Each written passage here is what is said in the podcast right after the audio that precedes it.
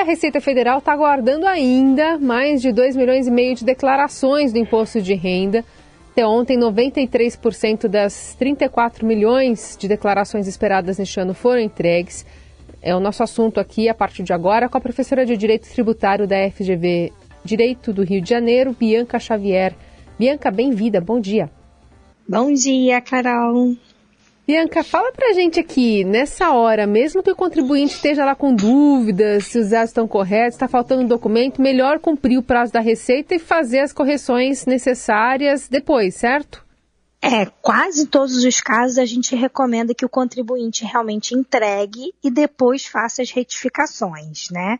É, lembrando que todos aqueles que têm obrigatoriedade de enviar, mesmo que não tenha tributo a pagar, imagina que a pessoa não tem nada a pagar, só está obrigada a entregar a declaração, se entregar fora do prazo, tem multa. E é, de erros mais comuns, principalmente nessa última hora, pela experiência sua, o que, que as pessoas cometem mais de erros?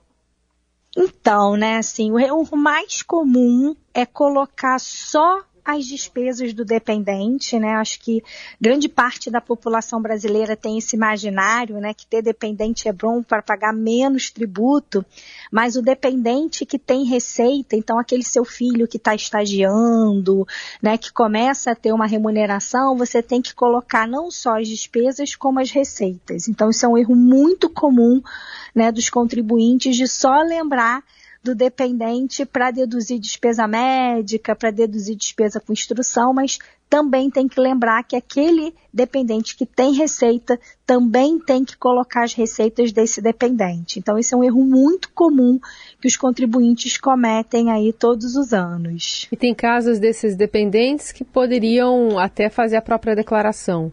Exatamente, né? Dependendo de quanto o contribuinte receba, né, o dependente, é melhor fazer separado.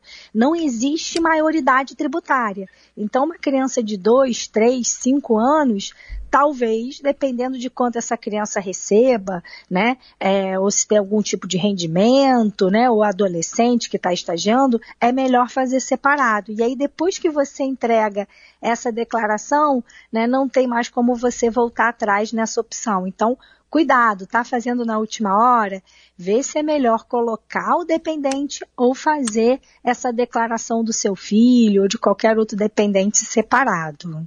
É, e é possível retificar a declaração em qualquer momento, por exemplo, mandar agora para cumprir o prazo para quem está atrasado e eventualmente retificar depois? Sim, é possível retificar sempre os cinco últimos anos, né? Então o contribuinte tem cinco anos para fazer essa alteração, mas cuidado, né? Esse prazo de cinco anos para você modificar, ela tem uma limitação que é a Receita Federal verificar que você não pagou e ir atrás do contribuinte. Então, é bom enviar, né, dado que a gente está no último dia, realmente envia, depois retifica, mas retifique o quanto antes.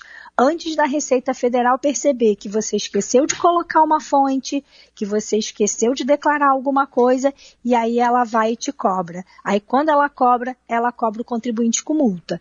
Então, poder pode, até quando? Até quando a Receita descobrir que você está devendo esse tributo. Então, entrega, mas corre lá para retificar também. Quem trabalha com carteira assinada sabe que, enfim, imposto de renda vem descontado direto no salário, se passa de mil e dois mil reais, mil novecentos reais, né? Isso. E, e aí precisa fazer a declaração, não tem o que fazer. Agora, quem trabalha sem registros informais, precisam também declarar? Sim, todo mundo que recebe no ano acima de R$ 28.559,70. Então pode ser aquela pessoa que receba de pessoa física, um médico profissional liberal, um dentista, tem que declarar, né? Isso, não só isso, tá? Então, por exemplo, imagina que uma pessoa ficou o ano inteiro, infelizmente, né, pandemia, desempregado. Se também tiver bens e direitos acima de 300 mil, tem um apartamento, uma casa, tem que declarar também. Então lembrem, não só aquelas pessoas que têm carteira assinada, que recebem de pessoa jurídica, que têm acima de R$ 28.559,70, têm que declarar, mas também se tem bens e direitos, né, acima de 300 mil, se recebeu isentos, né, então aquele sócio de empresa que recebeu lucro, que não tem que pagar nada, mas ainda assim, se é acima de 40 mil, tem que declarar. Né? Então, existem várias regrinhas de obrigatoriedade. Não é que você vai ter que pagar. A obrigação de declarar é uma obrigação diferente de pagar. Então, uhum. você tem poupança. Poupança é isento. Você recebeu 40 mil de rendimento de poupança. Não vai pagar nada de imposto de renda, mas você está obrigado a fazer essa declaração até hoje, às 11h59. Então, a essa altura, faltando poucas horas, na sua avaliação, é, é uma boa a declaração pré-preenchida, aquela que já vem com alguns dados ali prontos para o contribuinte? Sem dúvida, a declaração pré-preenchida é sem dúvida uma forma muito prática do contribuinte economizar tempo. Por quê?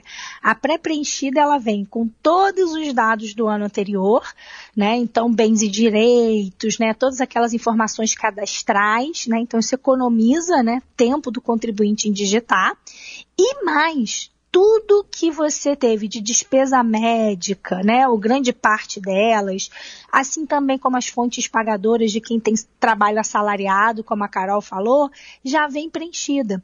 Então isso é bom, que economiza tempo, afinal de contas hoje é o último dia, qualquer minuto aí pode fazer diferença, e também diminui a margem de erro. Né? A gente estava falando aqui há pouquinho quais são os erros do contribuinte, também é muito com, comum o contribuinte errar o CNPJ, digitar um númerozinho errado, né?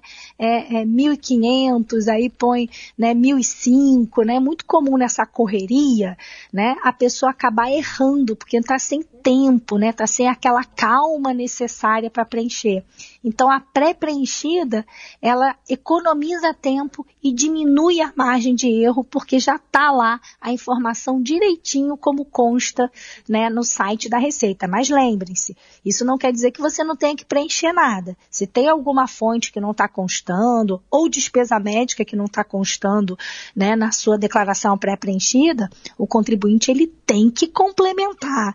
Né? Então ela vem parcialmente preenchida. Cabe o contribuinte fazer aquela análise do que está faltando, né, para que a declaração fique correta com todos os dados necessários. Muito bem. E hoje, né, último dia para a declaração do imposto de renda, mas também tem gente que está sorrindo, né? O primeiro dia da restituição que sai, né? tem esses Verdade. dois lados, né, professora? Exatamente, né? Então, assim, existe uma programação, né, de restituição, tem algumas prioridades, quem é maior de 65 anos, uhum. né? E quem entregou antes recebe antes. É. Obviamente, é. quem está entregando hoje, né, a menos que tenha, né, algum tipo de prioridade, vai também ficar lá para o final da fila para receber, né? Lá para setembro, por aí. Essa é a professora de Direito Tributário da FGV Direito do Rio de Janeiro, Bianca Xavier. Obrigada pelas explicações, professora. Até a próxima. Até a próxima. Obrigada. Um bom dia.